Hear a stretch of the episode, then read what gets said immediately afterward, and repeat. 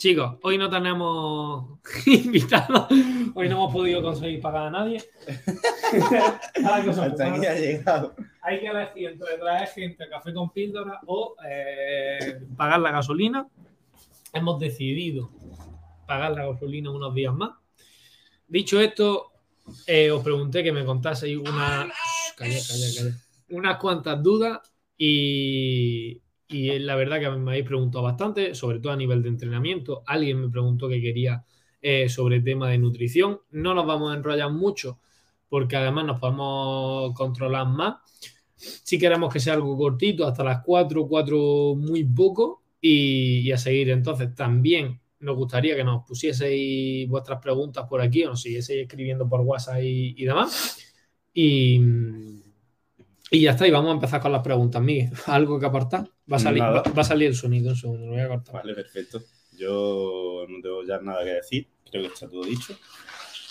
Miguel me ha, me ha dado un total de caracteres por minuto. No puedo decir más de, de 28 palabras por minuto, así que ya está. Porque es muy cansado. A ver. Primera pregunta. Venga, vamos a empezar con la que nos hizo. Con la que nos hizo Electropapi. Venga. Consejos para mejorar técnica, explosividad, estabilidad, movilidad, Joder, etcétera, en alterofilia. Sí, se ha quedado a gusto. joder. Vamos a empezar por. Vamos a empezar por un tema que creo que puede interesar mucho, que es sobre todo el tema de la movilidad. Porque mucha gente quiere, quiere trabajarlo y, y- y no saben cómo, no, no entienden qué es la movilidad y de qué depende. Entonces, si quieres, das tu versión con tus 23 caracteres dentro del minuto y luego eh, doy yo a lo mejor, porque sí, yo creo que sí, sí he leído a lo mejor un poquito más y Sí. entiendo más que tú, pero tú tienes, mm, la trabajas mucho, Sí. sobre todo a nivel de powerlifting, Sí. en la sentadilla y demás, y que es algo que mucha gente quiere. Entonces, eh, da tu versión, hablamos de la movilidad y luego yo ya me tiro con explosividad, estabilidad eh, Vale. y demás.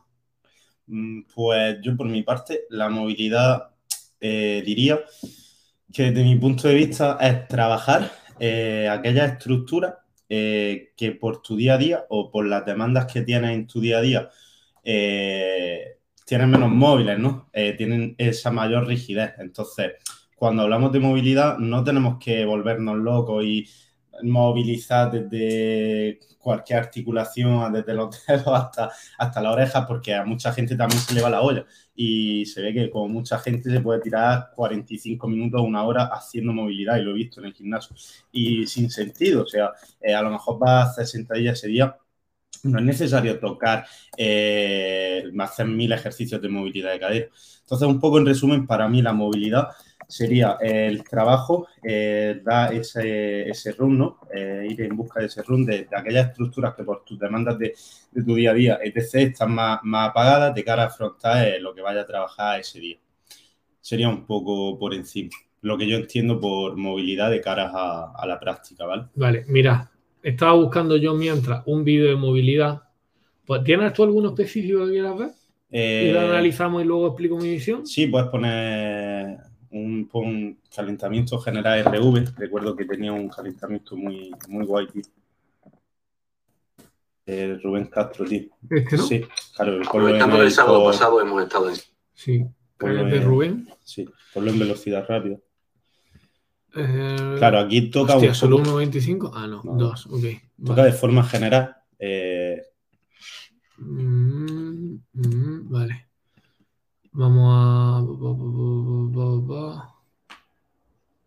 A ver cómo era. Espérate, compartir. Aquí está. Compartir pantalla.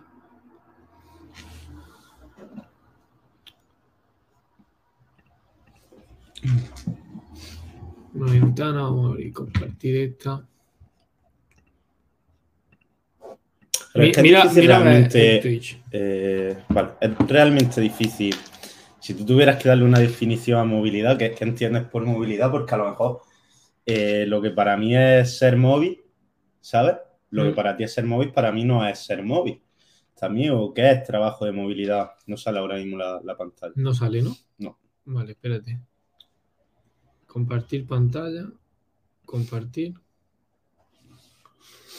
No, ¿por qué no?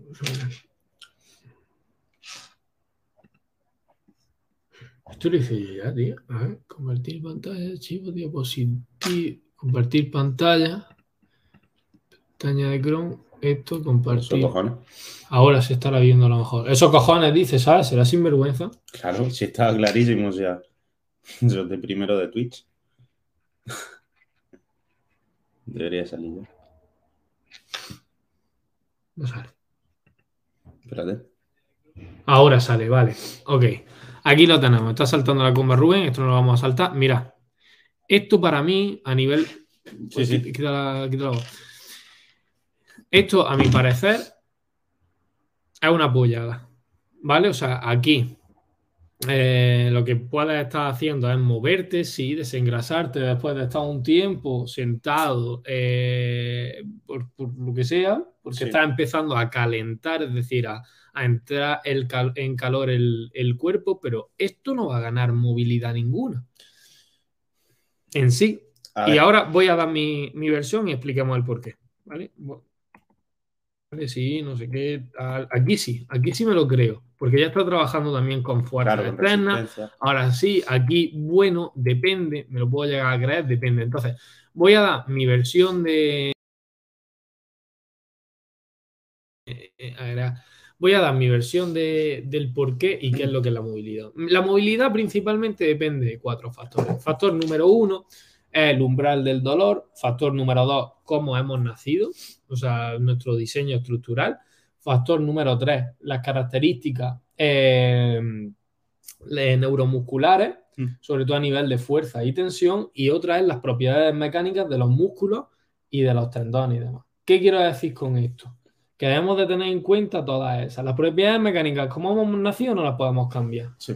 Eso, eso no está claro. Eso está claro. Entonces, la movilidad también se ve restringida muchas veces porque el cuerpo no se ve seguro. Es decir, hay algo que no ve con seguridad y por eso restringe esa movilidad, recorta esa movilidad. Es decir, yo a lo mejor tengo esta movilidad de hombro, pero a lo mejor tú llegas hasta aquí. ¿Por Claro. qué? Porque a lo mejor hay una musculatura débil que el cuerpo no se encuentra segura y más de este rango dice el cuerpo, No vayas para allá porque te puedes romper. Claro. Entonces también tiene que ver mucho con los sistemas de seguridad, De protección del de protección del cuerpo. Entonces, ¿cómo podemos mejorar la movilidad? Mi consejo sería, eh, número uno, darle un trabajo eh, muy a grosso modo, ¿vale? Porque no quiero tampoco meterme en temas de fisiología y, y demás, porque también existe movilidad pasiva, activa, pasiva máxima, llegando al umbral de dolores, etcétera. Eh, pero sería trabajarla en el rango final del movimiento también y con carga, o sea, sin miedo a trabajar con carga y rozando quizá un poquito su umbral de dolor, desactivando esa alarma del cuerpo y diciéndole, no pasa nada, no, no te va a pasar nada, pero voy a trabajarte aquí más adelante. Y poco a poco y poco a poco. Porque-.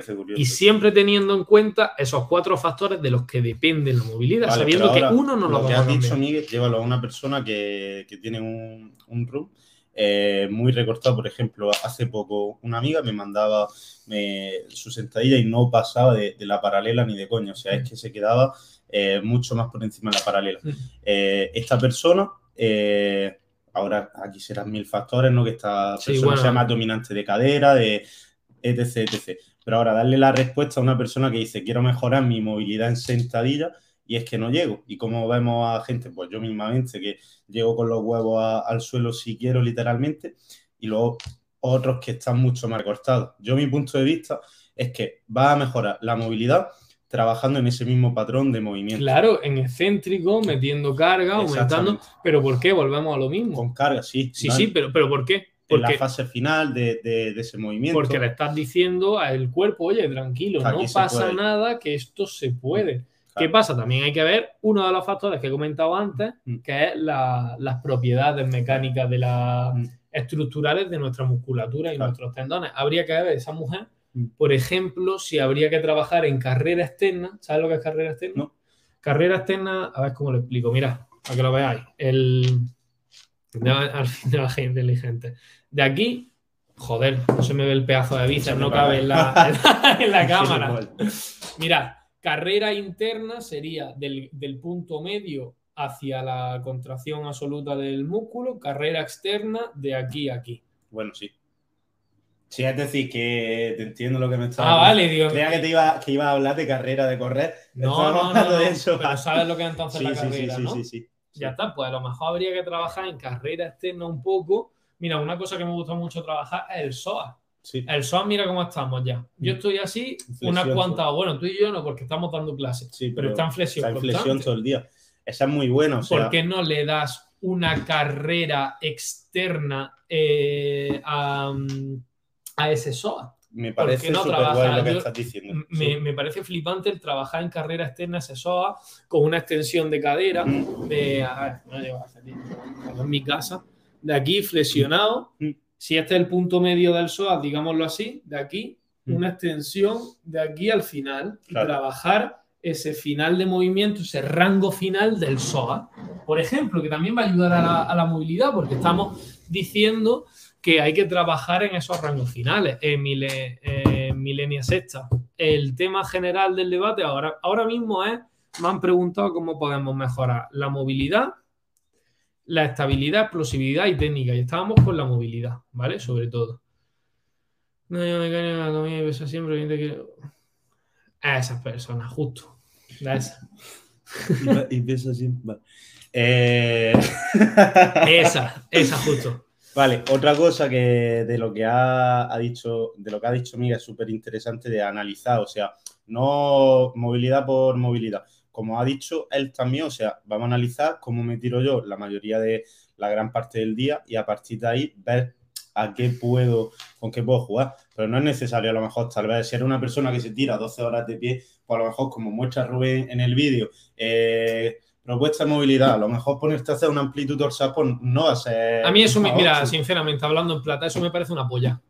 Que sí, que, se- que desengrasas, que está muy bien, que... A ver, yo lo veo más como un- una forma de. Y esto en el Power se hace así, Miguel, es como más una forma de, de empezar a focalizar. El hecho de tú Sí, tirarte al suelo. sí, pero que la gente entiende que eso es movilidad. Eso, eso no es movilidad, eso es moverte. Mm. Empezar a moverte. La movilidad bien hecha es otra cosa y hay Mm. que entenderla como tal. La movilidad a veces hay que llegar a, a esa. A, a no estar a gusto, ese rango de dolor. Esto hay que tenerlo muy claro. Y lo que dice Miguel, por ejemplo, tenía un cliente que era carnicero. Sí. Vale, pues, esto, a ver, esto ya es un poco nivel pero de, de friquismo y tal, pero ¿qué es lo? Mira, el, el- hay que analizar a qué se dedica, a qué se pasa la mayor hora del día. Aquí, Mm. pon, pon, pon. Una rotación interna de, de hombro y aquí un machaque constante. ¿Qué es lo que le un dolía? poco de. Coño, y, la, y aquí, sobre todo, la cintura escapular no tenía ninguna estabilidad, porque era Claro. como, bon. Entonces, pues mm, hay que analizar a cada cliente, Exactamente. ¿vale? Eh, ¿Quieres vetar ya algo? ¿Quieres decir algo de la movilidad o No solo, solo eso, que se entienda por movilidad, que yo he visto mucha gente en el gimnasio que se tira una hora haciendo movilidad y, y luego veo que se va a la banca. No Ya te está. hace falta una hora para meterte en la banca. Ya está. Entonces, eh, siguiente, ¿cómo mejoro la... Último, por favor, y en contra de, de que la movilidad no sirve para nada, lo veo una Venga. buena forma de recuperación activa. Y ahí cierro. Es que me- sí, pero que a mí esto No, no es que te vaya a dar el mundo, pero es verdad que es una forma de sentirte menos, menos rígido, días de, de entrenamientos pesados, una forma de sentirte más aliviado. Bueno, yo voy a ser más talibán, es una puta mierda. Vale, yo no lo veo así, pero por, por experiencia propia. Dale. Así está, lesionado, perdido. Sí, Yo no hago esto. Oye. Siguiente. Eh, explosividad en, en alterofilia. Mira, Habla hay de esto, tío, me, me interesa a mí también. de, Sí, porque es verdad, o sea, en powerlifting, eh, el que un movimiento eh, es una apoyada a la explosividad, es decir, la velocidad con la que, que un levantado sea explosivo, al final eh, va a ser más grinder, ¿no? O más luchador, pero al final lo importante es levantar el peso. Pero claro, en la arterofilia, dado al movimiento, sí que me interesaría tal vez esa explosividad. necesitas ser muy explosivo, sobre todo meti- metiéndote debajo de la barra. Entonces, Eso. entonces hay, una, hay una cosa que se llama curva de fuerza-velocidad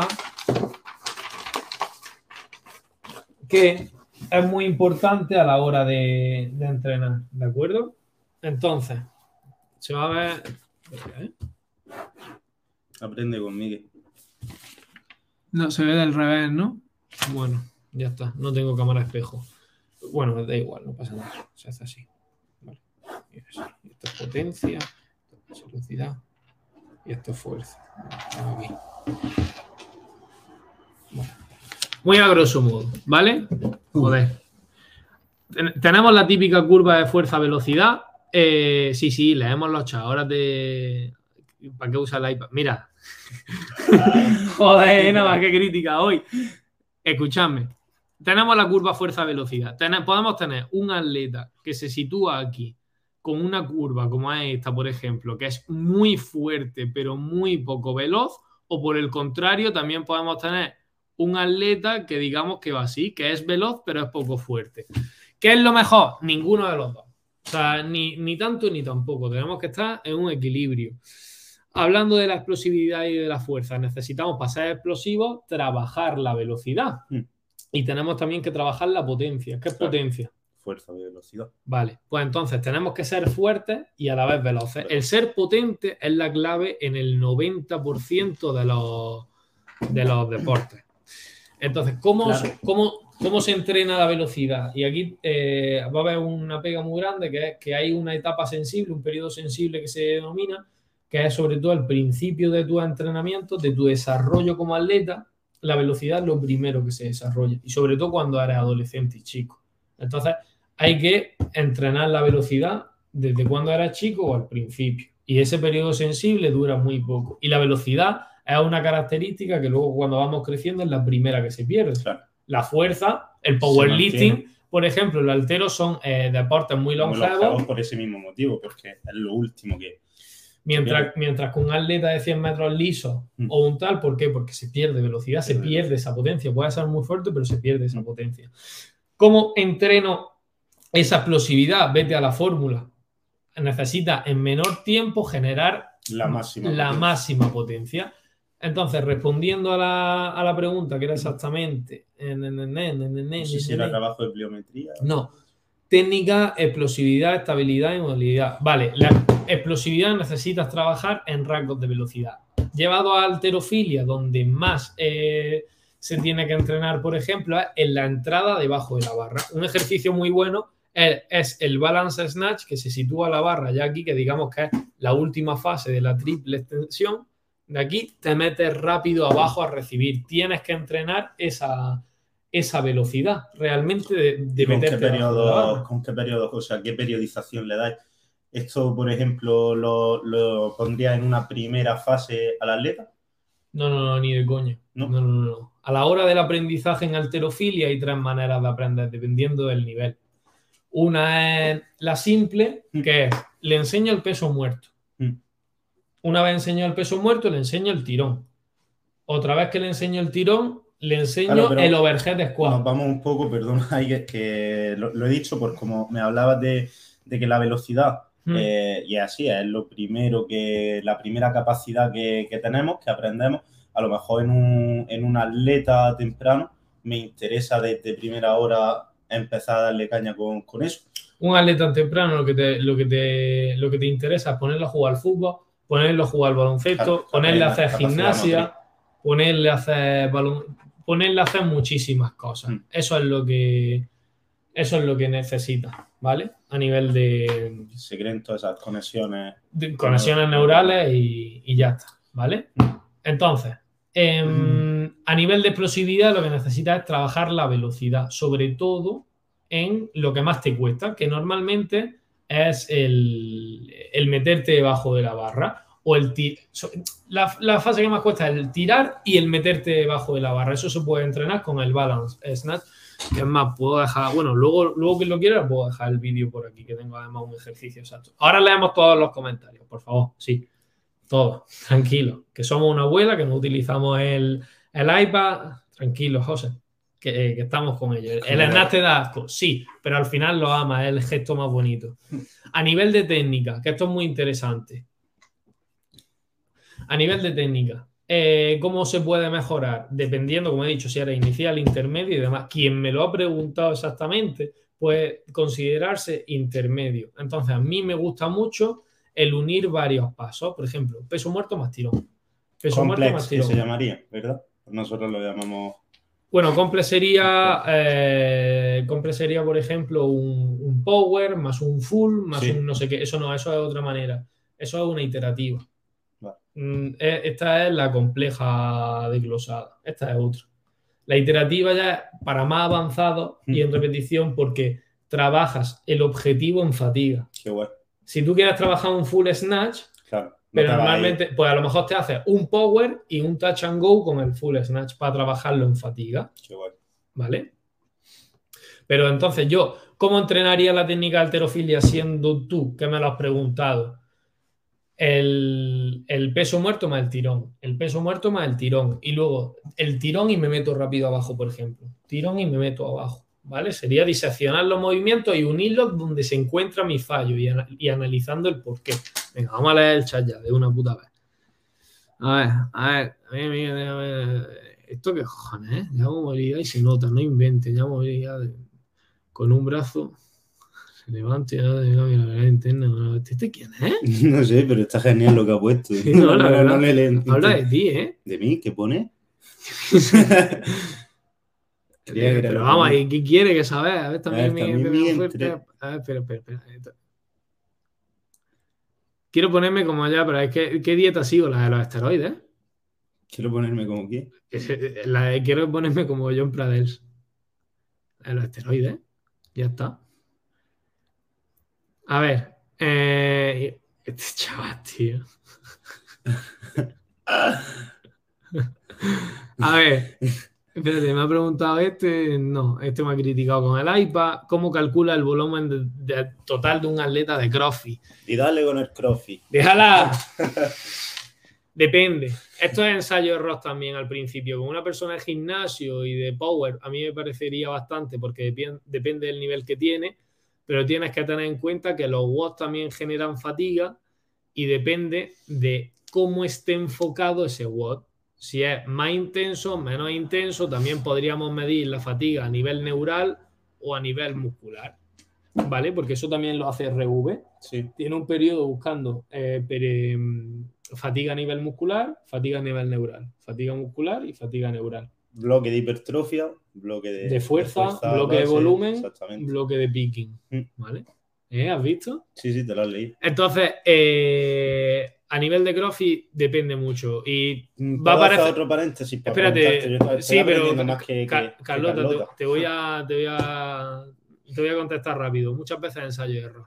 No te voy a Vale, pero Entonces, ensayo de error, Miguel, pero yo mi pregunta siempre con el cross es tirando la baja, ¿eh? ¿cómo coño tú, o sea, calcula el volumen de, de un atleta que, que, va haciendo watts? Quiero decir, ¿cómo calcula el volumen total de... Porque de- yo ya sé cuánto va a meter. Más o menos. Yo me puedo equivocar en una ronda arriba, ronda abajo. Sí, Si yo le pongo un watt de 10 minutos, yo sé que a lo mejor se puede equivocar ya en una ronda arriba, ronda abajo. sí. Y por eso pido mucho feedback y necesito mucho feedback. Mm. Porque si un atleta me ha equivocado en tres rondas, Mm. yo el primer mes veo por dónde van los tiros. Y a Carlota se lo he hecho. Mm. Eh, de a ver por dónde van los tiros, cómo lo hace, tal. yo voy apuntando todo. Ya sé que a lo mejor en un WhatsApp de 15 minutos esta persona es muy mala, muy, Mm. muy mala, en un oxidativo es muy mala. Pues aquí sé que su volumen va a ser menor que a lo mejor en uno de 3-4 minutos que le va a apretar a tope porque es mucho mejor. Ya. Entonces depende mucho del atleta y a dónde me lo lleve. Me parece muy flipante, tío. O sea, la programación bien hecha de, de CrossFit. Pero esto ya también te lo da un poquito la experiencia. Sí. El diablo sabe más por, ¿vale? Mm. Entonces, eh, es porque yo sé que si a ti te pongo un, un ANRAD de 10 minutos de 5 Power Clean con 50% y 5 pesos muertos, sé que más o menos me Sí. tienes que hacer X rondas. Ya. Porque yo ya lo he hecho, Sí, porque más yo lo he testeado. Sí, sí, sí. Y ahí tam- también está el debate de un entrenador tiene que saber entrenar o no, tiene que saber entrenar. Y yo creo que es nece- es necesario por todo esto, ¿vale? En plan, la hipertrofia son X series de glúteos semanales mínimas para, para progresar en CrossFit. Es que como en CrossFit, También te digo Carlota, otra cosa, Carlota, y yo hago un paréntesis porque esto me lo está dando un poco la poca experiencia, que mm, yo ya creo que paso un poco de cuantificar series. O sea, eso de mínimo total de series efectivas y demás. dame tu punto de vista, pero yo ya empiezo a pensar en estímulo y, y respuesta de, de, ese estímulo. Es decir, a lo mejor no me hacen falta cuantificar el total de series, sumar todas las series que tú has hecho de glúteo y sí ir mirando la fatiga de, de ese grupo muscular que va recibiendo a lo largo de la semana por todo. Quería hacer que, bueno. Que le puse un WOD de 150 wall ball, pues para ver la resistencia muscular que tenía y el cómo iba. Y mira el porqué. Ahí lo tienes, ¿vale? Pero luego al día siguiente otro WOD y otro. Y no, no puede haber sobreentreno. Claro que puede haber sobreentreno. Claro que puede haber sobreentreno. Y, y, hay que tener mucho cuidado con no buscarlo. Pero a veces el primer mes es para, para ver por dónde van los tiros. Tanteillo. Para, para tantear, pero más o menos tengo que saber. Entonces, hay igual como el Karen, que son 150 World Ball for Time, a ver cómo va esa resistencia muscular, porque hay gente que aguanta muy, muy, muy, muy bien con muy poco peso durante mucho tiempo, que no es mi caso, o gente que va muy bien con, con pesos altos y RM y eh, cerca del RM, mm. como en mi caso. Voy bien, voy cómodo. Bueno. Pero, pero, yo tengo un perfil de atleta, Carlota tiene otro, ya. tú tienes otro, cada uno tiene un, un mm. perfil totalmente distinto. Sí. Carlota, te seguimos, Carlota, eh, José, quien sea, te, os seguimos. Ah, claro, eso, que pueda haber sobreentreno, por supuesto que pueda haber sobreentreno. Y el sobreentreno siempre. Y, yo tengo que saber cuáles son las señales del sobreentreno también.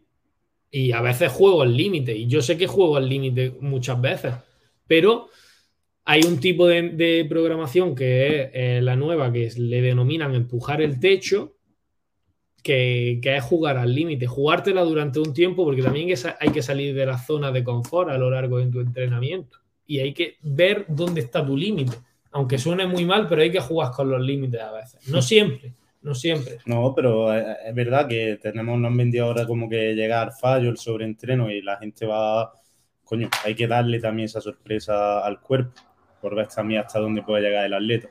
Vale, sí. Te, ve comentando que tengo otra pregunta por aquí. Un poco más que me pierdo en estos lares de, de cross training, tío. Pregunta, pregúntame lo que quieras de movilidad, de entrenamiento, lo que sea, ¿eh? Aquí. Pregúntame lo que quieras. Pregúntame soy lo que quieras. Pues ya, soy una mina de, de conocimiento. Estos dos han ido a Discord a discutir, el Millennial Sexta y la Carlota. No sé, pero tenía ahí preguntillas guay, ¿no? Ojalá, sí. o sea, eh, di otra pregunta, a ver si no te Que voy. Vale, estancado en tu deporte. Uh, qué guapo. No hablamos del cross training, vamos a hablar de la mierda de, de levantar peso no, no de, de manera lenta y mal, ¿vale? ¿Cuál es la pregunta? La pregunta. De manera lenta y mal. Aquí así, encorvado. Eh, estancado en tu deporte. No avanzo. ¿Cómo mejoro? Vale. Y aquí yo tengo una respuesta clara. Me voy Hasta a... no. Trembolona. Trembolona. Me voy por deporte a, a, entrenamiento de fuerza, ¿vale?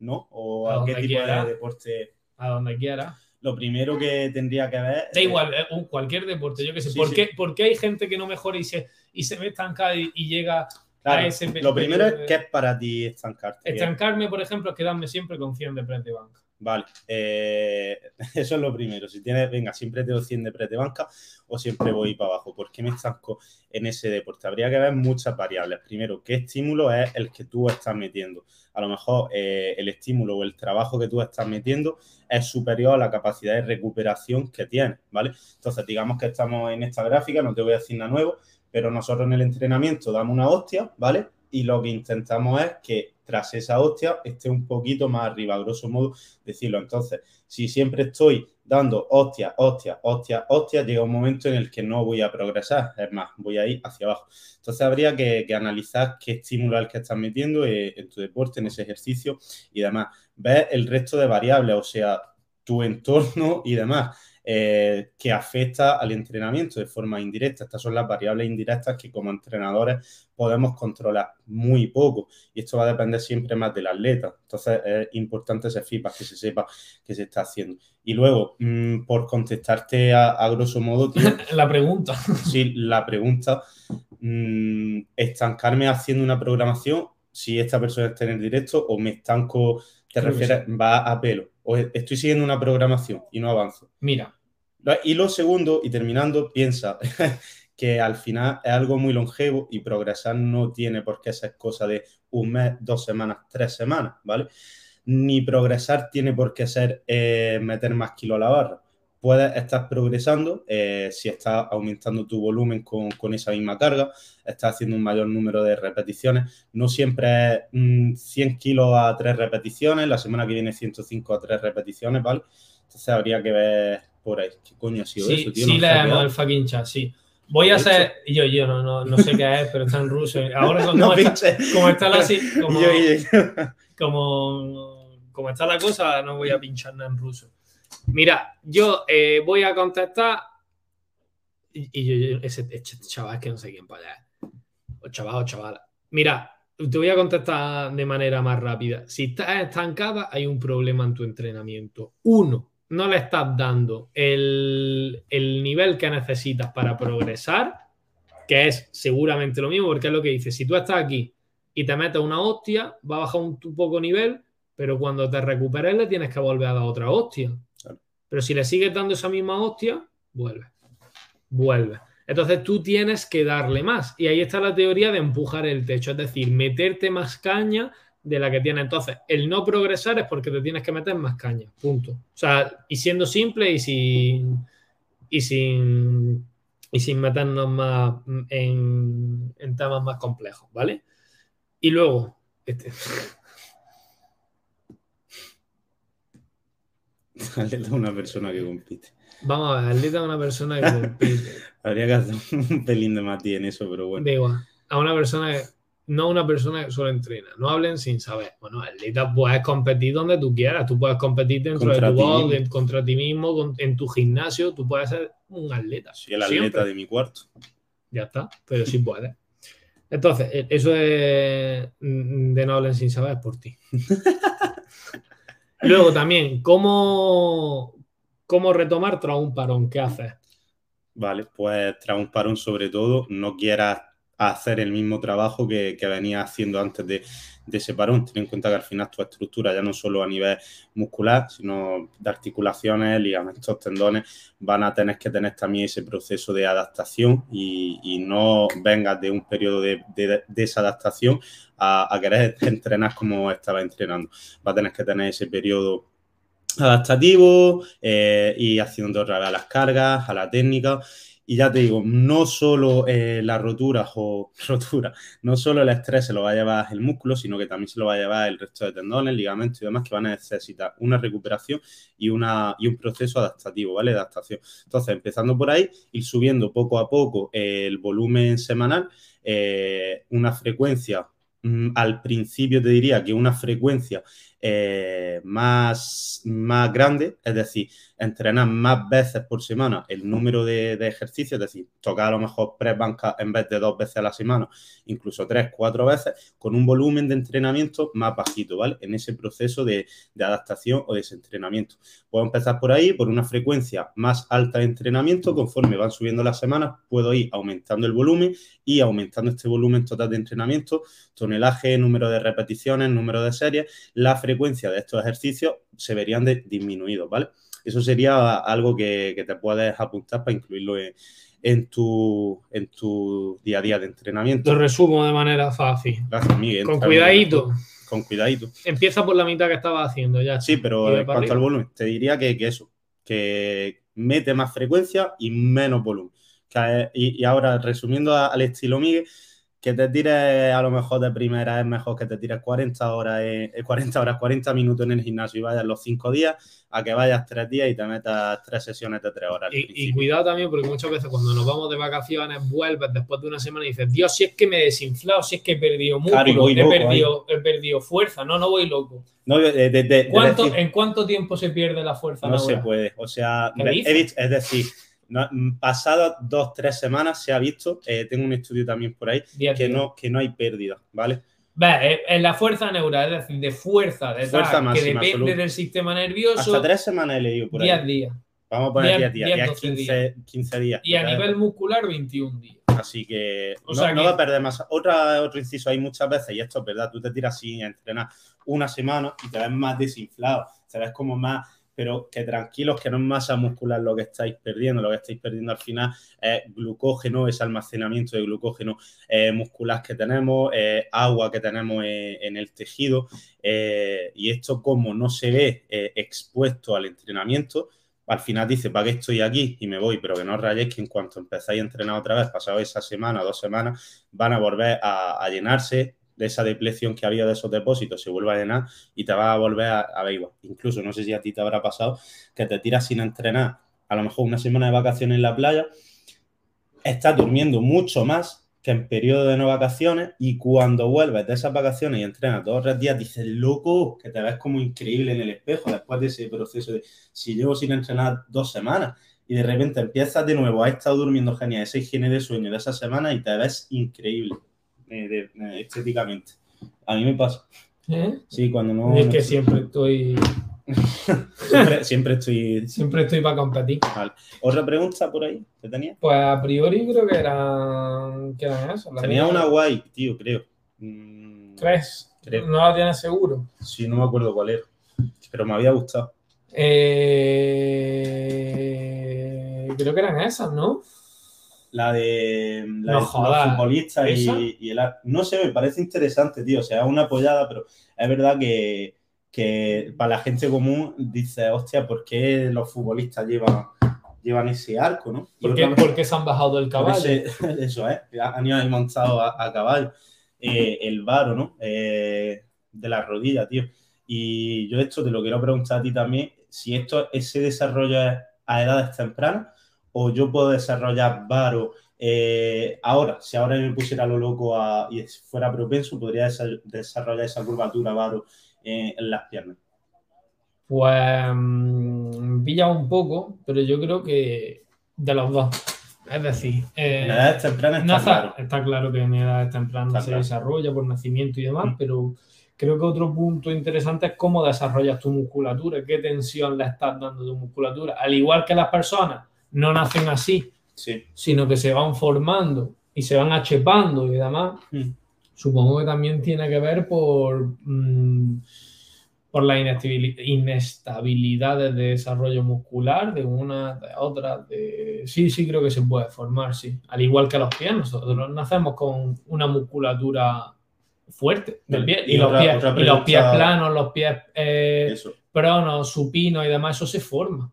Otra pregunta que tengo que hacerte de eso es si el tipo de pisada en sí eh, puede afectar eh, ese desarrollo de varo o valgo eh, en la rodilla. El tipo de pisada, simplemente. Es decir, con esto, con ese sí, mm, la importancia que puede tener desde la infancia, tío, el uso de un mal calzado o, o niños que pueden al final ve a una persona con 25 años y se nota mucho cuando hay, cuando está ese varo en las piernas o ese valgo, y desde edades tempranas en su desarrollo pequeño eso podría haber sido corregido. Mi punto de vista aquí, que el año pasado toqué un poco de esto en el grado superior con un profe que era la hostia, es, tío, yo a mis hijos cuando tengan dos o tres años los pienso llevar un podólogo.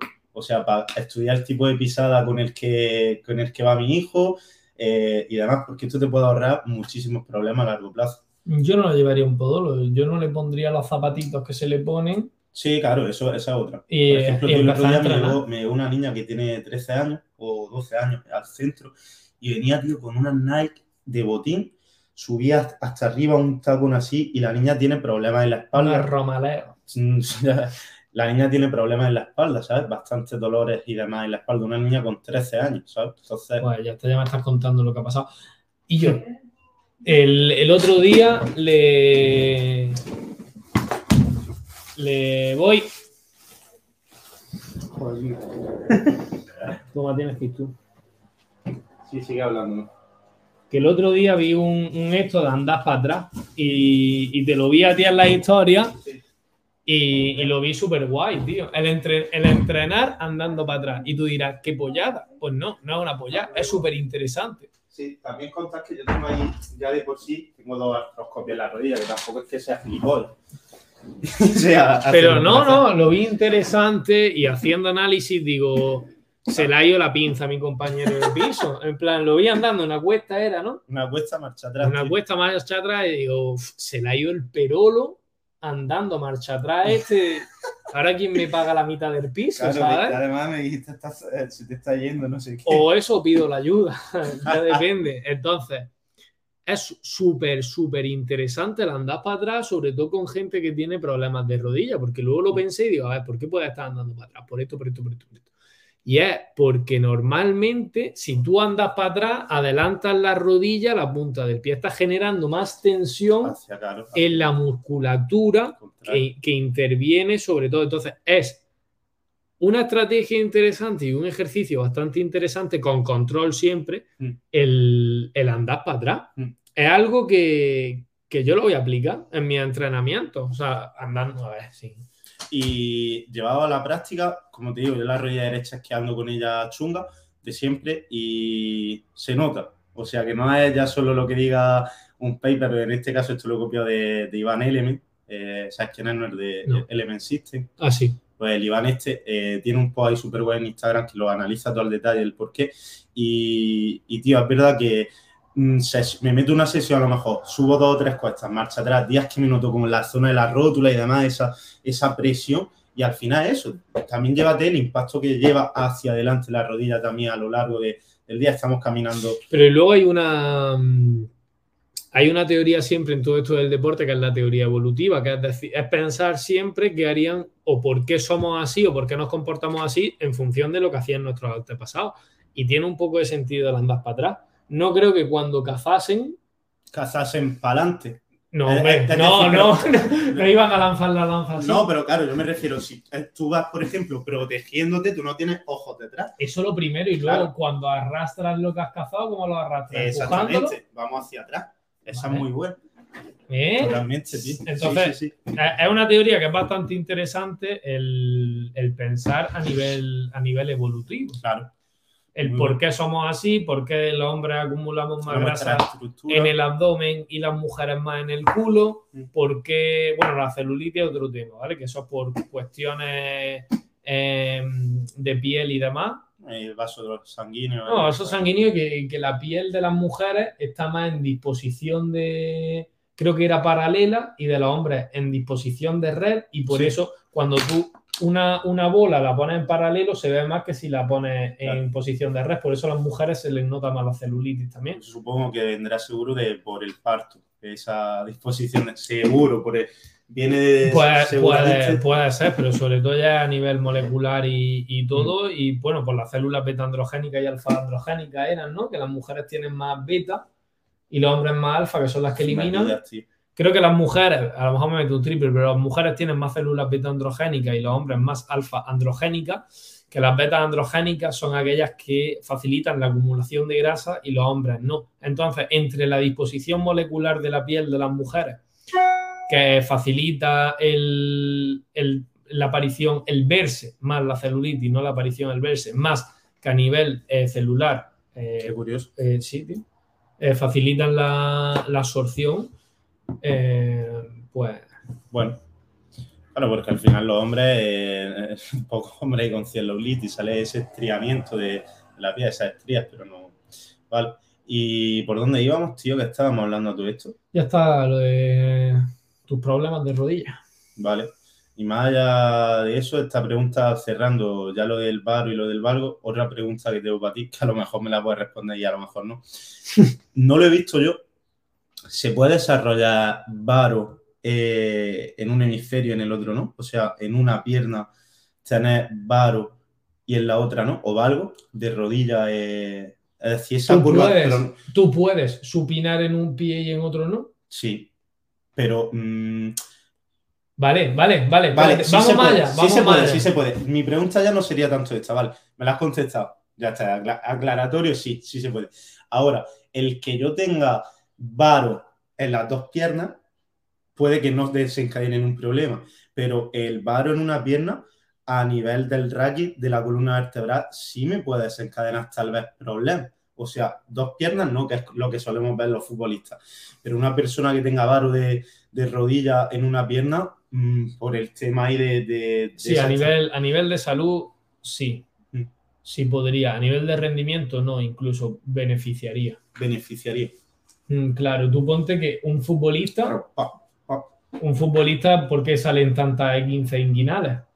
Esa aducción continua. Esa- Aducción. adu- E, Aducción continua. Una, una fuerza abdominal ba- bastante baja. Claro. Entonces, el- los deportes, Al final la A mí- va conectado a mí me esto mucho que veo siempre entrenamientos simétricos. Entrena simétricamente. Mm. Tú tienes que entrenar simétricamente. ¿Cuántas, un, un jugador de tenis, ¿cuántas veces va a jugar con dos pies? Un futbolista, Eso ¿cuántas veces va a jugar con- va a golpear con los dos pies? Ah. Cuando tú corres, ¿vas pegando brincos con los dos pies a la vez? o Yo siempre lo digo, tú no vas andando por la calle. Así, al final. Somos, no, y, en gen- y gené- y, bueno, genéticamente no, somos Somos asimétricos. Es lo que dijo el otro día. Somos, somos asimétricos. Tiene ¿Cuán- un lado con corazón y otro que no. ¿Cuántos corazones tienes? ¿Cuán- ¿Cuántos estómagos tienes? ¿Cuántos hígados tienes? ¿Cuántos tal tienes? ¿Tienes? ¿Cuántos diafragmas tienes? Mm. Eres asimétrico. Nosotros no somos simétricos. Entonces, no tenemos que buscar la simetría, sino que eh, tenemos, incluso dependiendo del deporte, incentivar la asi- es. asimetría. Y hay un entrenamiento que es pliometría asimétrica.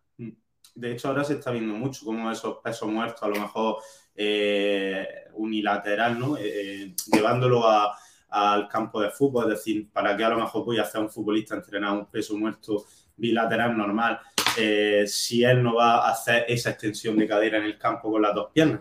Al final el futbolista va, va a hacer la flexión con una pierna y, y de forma unilateral. Entonces es interesante eso también. No Eh. sé a qué ha venido esto, pero No, porque me has preguntado, ¿se puede desarrollar un varo y otro no? Sí, Vale. pero que no, mm, que en términos de salud sí tenemos que ser lo más Mm. exactos posible, pero cambia, mu- hay que saber diferenciar qué quieres. Si quieres, si quieres salud o rendimiento, que es no salud. Vale. Y eso hay que tenerlo muy Siempre. claro, que el rendimiento El otro día lo hablábamos eh, en el máster de, de si rendimiento era salud. No, Para ti no. no. Vale. Yo dije que sí, pero eh, si el resto de variables de mi vida estuvieran de cara al rendimiento. Quiero decir, para mí, eh, lo que incentiva o lo que hace que, que el rendimiento se salga de salud es que tú al final no te dedicas a rendir y ya está. ¿Vale? Y ya está. O sea, Pero es que luego ponte una persona que vive 24 horas por y para, que vive una obsesión, que a lo mejor sacrifica tiempo social, que muchas veces no está a gusto. ¿Eso es salud? no, no lo es. Entonces, Pero a lo mejor sí lo es para él. O sea, a lo mejor. él- ¿cuántos deportes de alto, cuántos deportistas de alto rendimiento no han acabado más, que, más quemados que la pipa de un indio? Sí, pero ¿y, y cuántos han tenido sus retiradas y han terminado como hostias? ¿Qué polla hago con mi vida? No se vivía así.